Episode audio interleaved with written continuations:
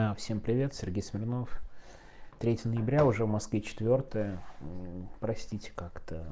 Что-то вообще все тяжелее и тяжелее раньше записывать, пока все не уснут, пока еще не сделаешь какие-то дела. То есть как-то э, стало сильно позднее с голосовыми. Посмотрим. Может, вообще не надо их записывать каждый день. Э, короче, посмотрим.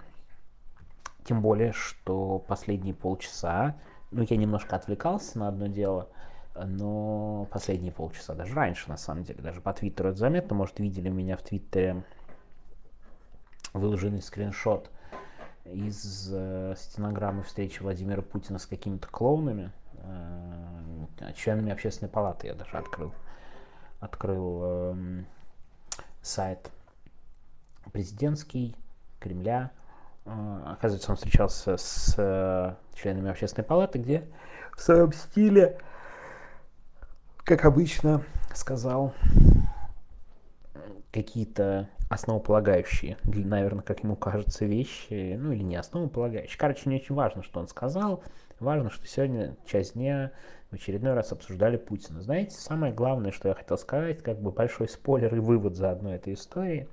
У меня вчера была голосовуха про профессора Соловья и его теорию, что Путин умер.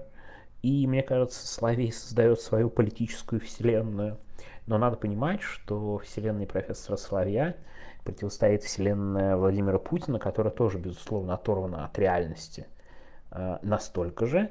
Единственная разница, конечно, между ними это использование силовых структур, но с точки зрения погруженности э, и вот такой, как сказать, отрешенности от реальности, то, мне кажется, они вполне себе похожи, и миры Владимира Путина не очень сильно отличаются от миров Валерия Соловья.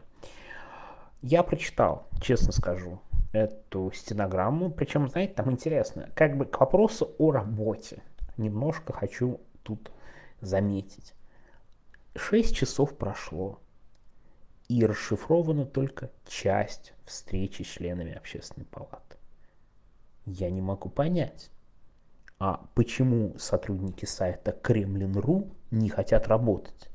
Они что, не любят президента Владимира Путина? Может быть, они считают, что президент Владимир Путин сказал что-то незначительное на этой встрече и расшифровали не все его слова? Почему? Шесть часов, а расшифровки еще нет. Я, как рядовой пользователь, этим максимально возмущен. Доколе? Наберите нормальных сотрудников, и что, что пятница вечер, и что, что вы все обычно бухаете по барам. Разве это повод наплевать на мнение президента? Я такого не понимаю. Мне кажется, это абсолютно возмутительный факт. Мне кажется, ответственный за сайт должен по меньшей мере понести ответственность такую же, как понес глава ТАСС, который... О, кстати, я обновил, час назад читал еще, не было, простите, так сказать, ошибся, да расшифровали в ночи. Видите, молодцы, могут, когда захотят. Только я решил сказать о том, что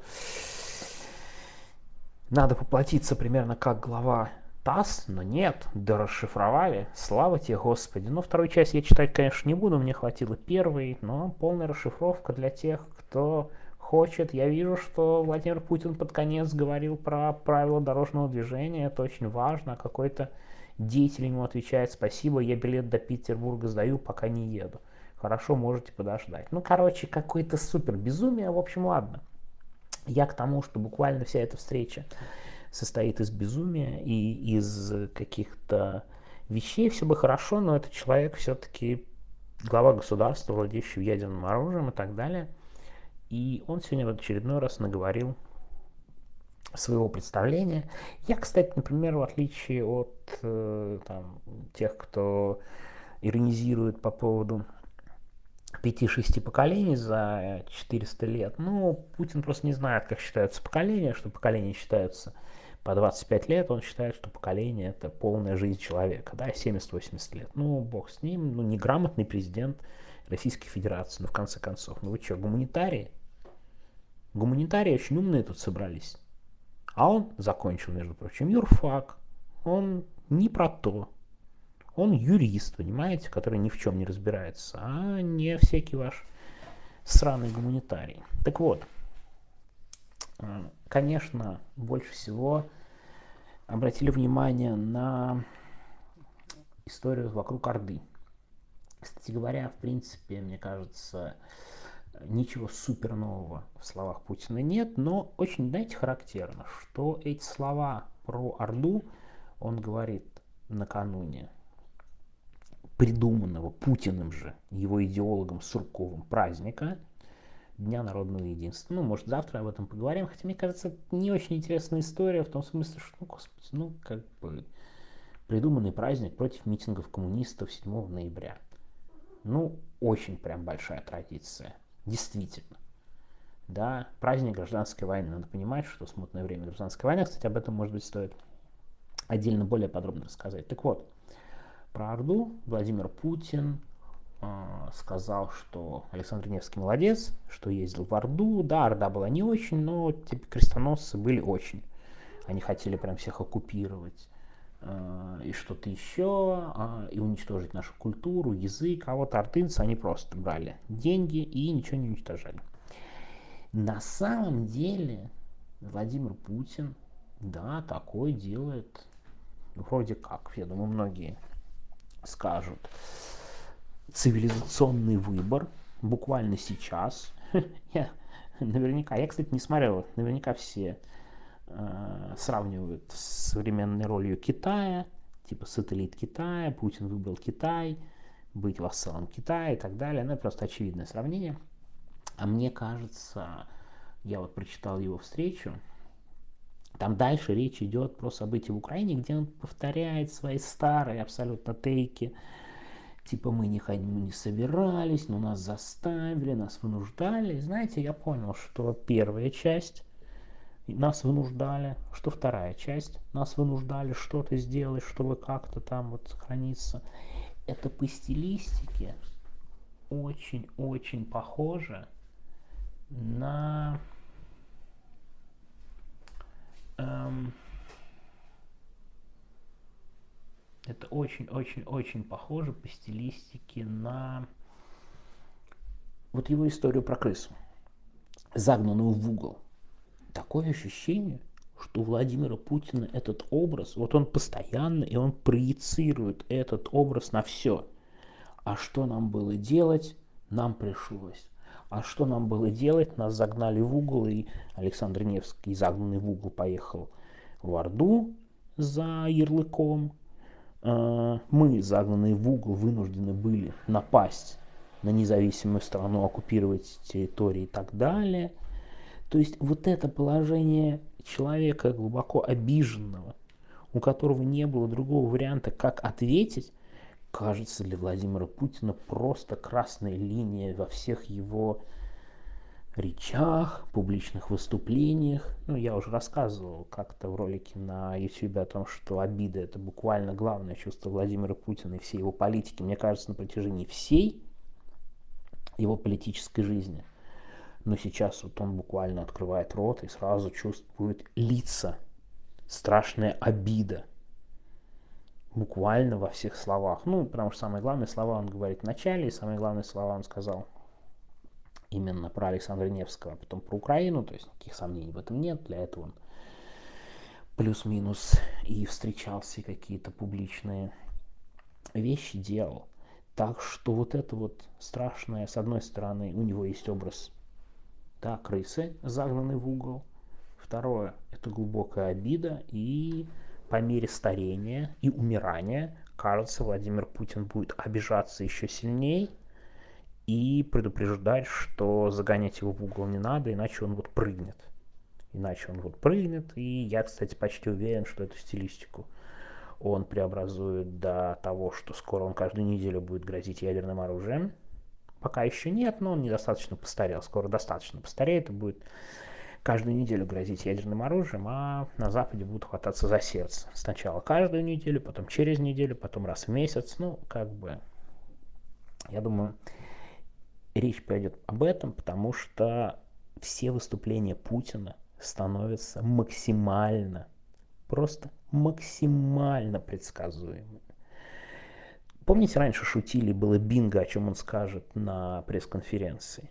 Сейчас это бинго свелось до пяти буквально пунктов. И мы сто процентов можем сказать, что там будет обида, никаких сомнений. Там будет Украина и то, что мы очень плохо.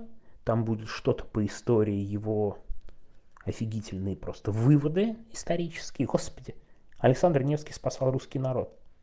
Плевать Александру Невскому было на русский народ, на православную церковь, на язык. Какой язык? Что ты несешь, историк из Питера, юрист? Ты юрист, ты не гуманитарий. Не надо быть историком, Владимир Путин. Не неси ты эту чушь. Александр Невский был озабочен лишь своим положением князя, лишь властью и ничем другим вообще.